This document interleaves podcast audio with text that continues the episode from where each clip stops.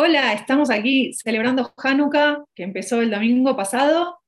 Eh, seguimos encendiendo velitas, pero queríamos contar un poquito de qué es lo que estamos celebrando, recordar qué es lo que estamos celebrando. Así que estoy aquí con Ari. Y entonces, para todos. Muy lindo poder reencontrarnos y poder hablar sobre esta fiesta tan especial, tan importante, que nos trae tanta luz, que es Hanukkah.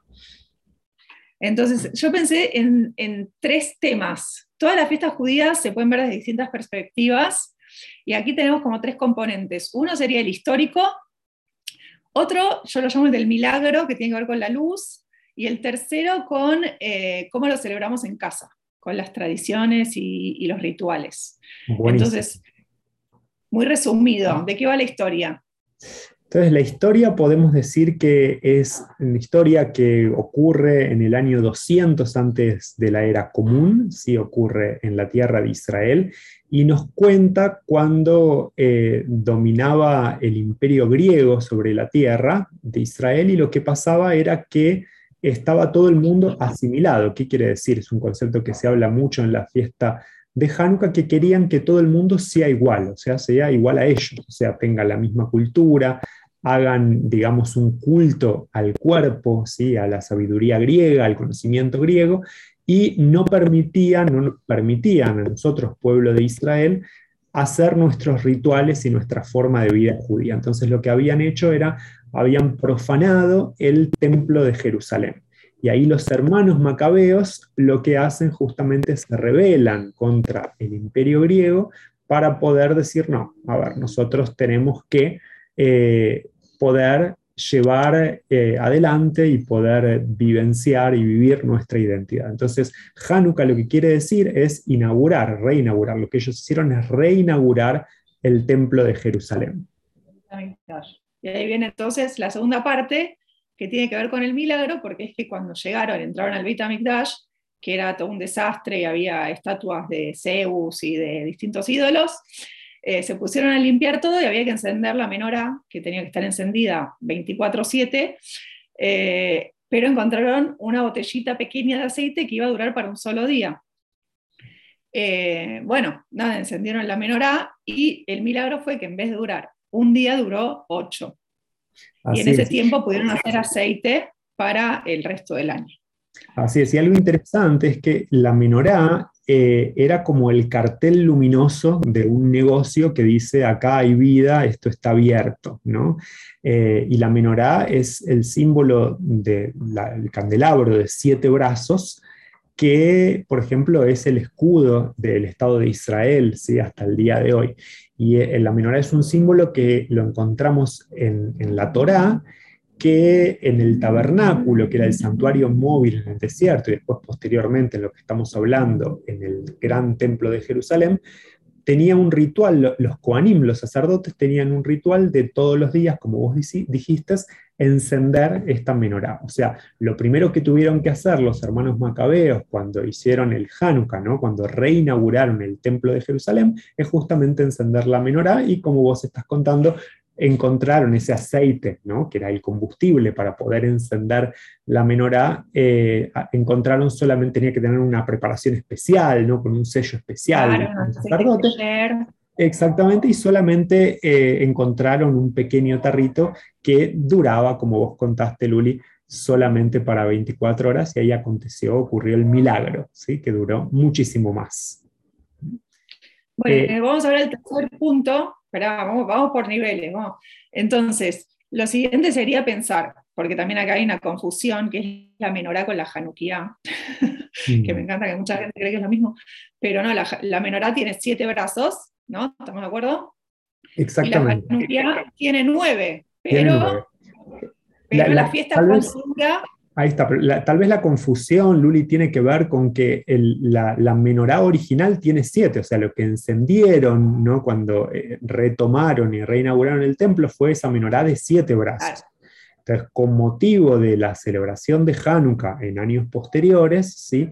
lo que hacemos es celebrar con la Hanukkah que tiene nueve. ¿Por qué nueve? Porque son ocho por cada uno de los días que cuenta el Talmud, que duró el, milagro, ¿sí? que el, fuego estuvo encendido, la menorá estuvo encendida, y una vela más que llamamos de Shamash, que Shamash es de la palabra Shimush, o sea, es la única vela que podemos hacer uso de ella. Las demás velas, como leemos en el párrafo después de que encendemos las velas, decimos, Ein la leishtamesh baem. Dice, no tenemos derecho, no podemos utilizar de la luz de las otras velas, sino solamente mirarlas para apreciarlas y cuando las vemos recordamos el milagro de la fiesta de Hanukkah. ¿sí?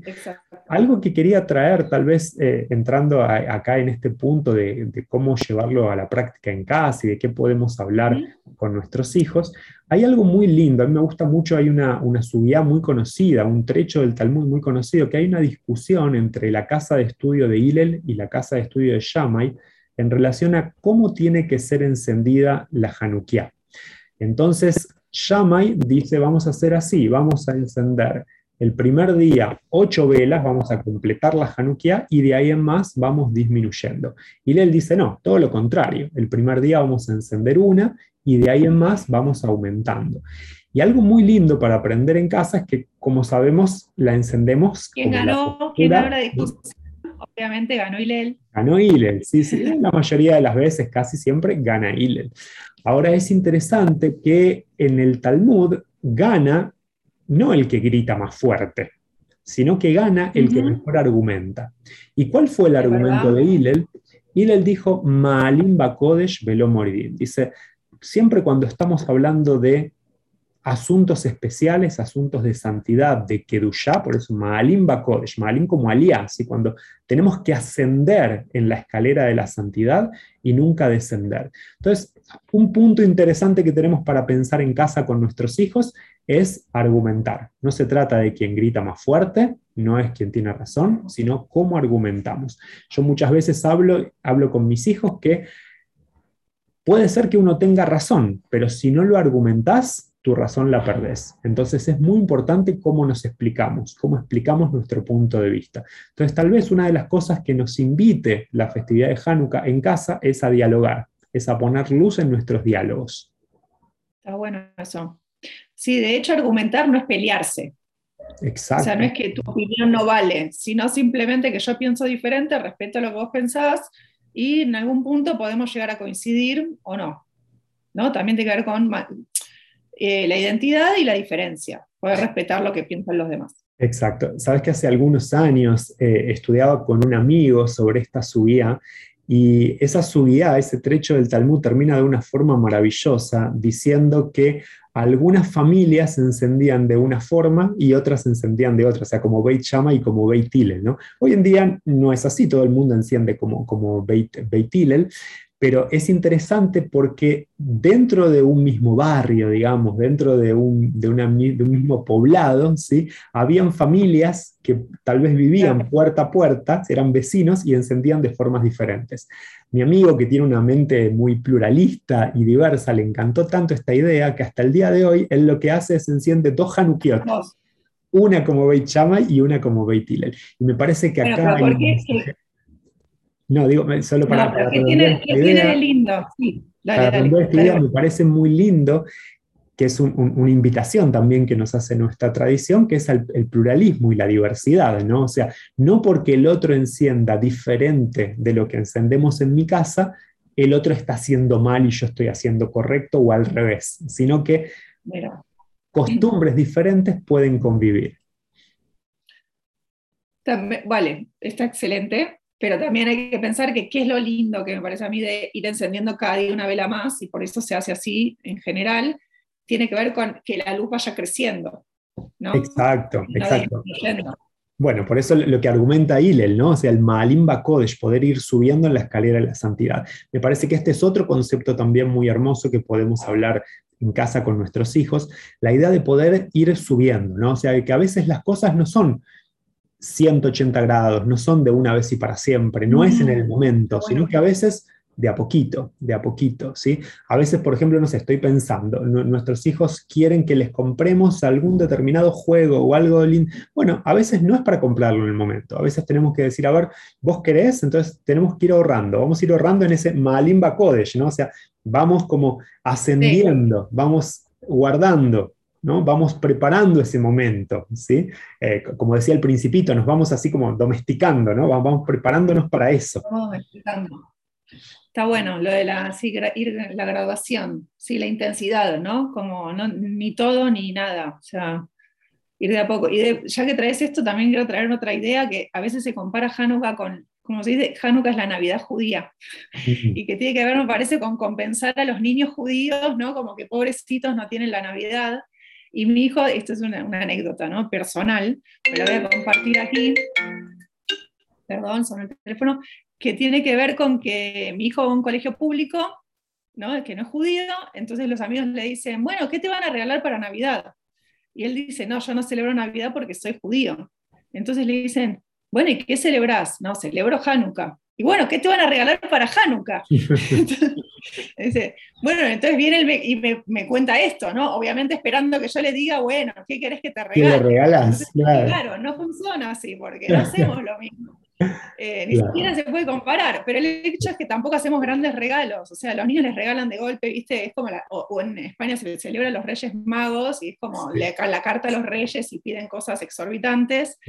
Eh, y nosotros no tenemos eso, ¿no? Pero dos cosas quiero rescatar. Por un lado, eh, la fuerza de mi hijo de, de, su identidad, que tiene que ver esto con Hanukkah, de poder posicionarse y decir, no, no celebro Navidad, celebro Hanukkah, frente a todos sus amigos, que quizás otro quizás se sienten como que no saben qué responder, ¿no? O sea, em, y después nada, asumir esto, ¿no? Que nosotros lo celebramos, celebramos otra cosa y de otra manera, Seguro. Y que tampoco hay grandes regalos, ¿no? exacto. Pues también lo que quiero traer, Luli, que también puede ser interesante, ¿no? Es que eh, hay, una costumbre de, regalar en Hanukkah, ¿no? Está el Hanukkah Geld, ¿no? Geld de, dinero, de, dar algún dinero simbólico para, los chicos, ¿sí? Y una vez algo que hicimos en, casa hace algunos años con los chicos, que también fue interesante, con ese concepto de Malimba Kodesh, de que vamos subiendo en santidad, eh, dar, por ejemplo, alguna pequeña suma de dinero, ¿sí? Y todos los días ir sumando un dinero más, ¿no? O sea, eh, podemos decir, no sé, yo, yo vivo en, en, Brasil, un real eh, tiene un valor muy, muy simbólico, ¿no? es, no es demasiado dinero, ¿no? Entonces, cada día imagínate un real, de, un real más, ¿no? Como las velas, tipo un día uno, otro día más dos. Más exacto, como las velas y aparte, bueno, tenés ahí el juego matemático de que los chicos empiezan a hacer la, la cuenta de, cuánto es eso, ¿no? Así que también tenés esa, ese punto. Un, otro... me encantó que por lo pronto hasta acá igual cada uno puede celebrar Hanukkah a su manera y crear sus propias tradiciones dentro de casa con sus hijos. Exacto, pero quiero traer, mira, un, otro punto que me parece interesante, como dijimos que las velas son para apreciarlas, ¿sí? Algo lindo, y digamos, ¿qué quiere decir para apreciarlas? No, no, podemos servirnos de su luz, ¿no? Pero algo lindo que podemos hacer es, después de encender las velas, no encender las velas así como un trámite, las encendimos y terminó, sino poder dedicarnos un tiempito, tal vez una media hora, que es lo que recomienda la, la, la ley judía de poder tener las velas encendidas, una media hora para hacer alguna actividad en familia. Puede ser algún juego, algún juego de tablero, leer un cuento, ¿no? Entonces, ahí me parece que, ¿cuál es el premio? ¿Cuál es, cuál es el regalo? ¿no? El regalo es un momento, durante una semana, tenemos todos los días una media hora especial, que es una hora de la familia. Entonces, eso hoy en día, donde vivimos en momentos tan, tan acelerados, ¿no? Poder dedicar media hora a nuestra familia, ¿sí? Con, con, nuestros hijos, jugando, leyendo, yo creo que eso, ese es el mejor regalo que podemos hacerle a nuestros hijos. Bueno, de hecho lo que hablaba recién con Ari, eh, los invitamos a todos a indagar, porque Hanukkah tiene un montón de significados y un montón de metáforas, o sea, la luz tiene que ver con la luz de cada uno, con la luz que, uno irradia hacia alrededor, con cómo nos presentamos a los demás, con dónde está nuestra identidad, cómo, cómo eh, nos relacionamos con, lo que, con, el exterior, con, otras culturas.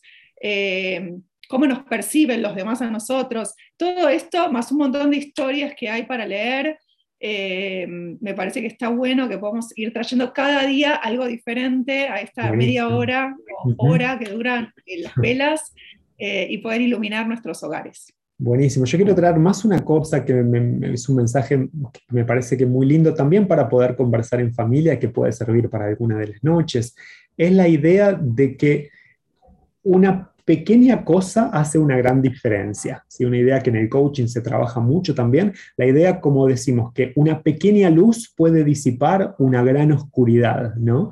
La idea que un pequeño grupo de personas que fueron los hermanos macabeos pudieron rebelarse ¿sí? con su coraje, con su identidad, contra un imperio, contra el imperio griego. ¿no? O sea, esa idea de que a veces un pequeño movimiento puede hacer, puede tener un gran impacto. Entonces, esta invitación, Luli, que vos haces a que podamos indagar, me hace acordar a esto, que hay que, hay que probar, ¿no? Hay, hay que probar, tenemos que tener coraje y probar. Y es así, a ver, no es que nosotros somos expertos del parenting, ¿no? Del ser padres, ¿no? O sea, tenemos nuestra experiencia y vamos probando y lo que intentamos hacer es darnos coraje a nosotros, ¿sí? Y empoderarnos y empoderar a quienes nos acompañan para que puedan ir probando. Y una vez no, no va a dar cierto y los chicos no van a aprenderse y no van a querer y al otro día va a ser mejor y al otro día va a ser mejor. Entonces, justamente la idea es que hoy seamos mejores padres de lo que fuimos ayer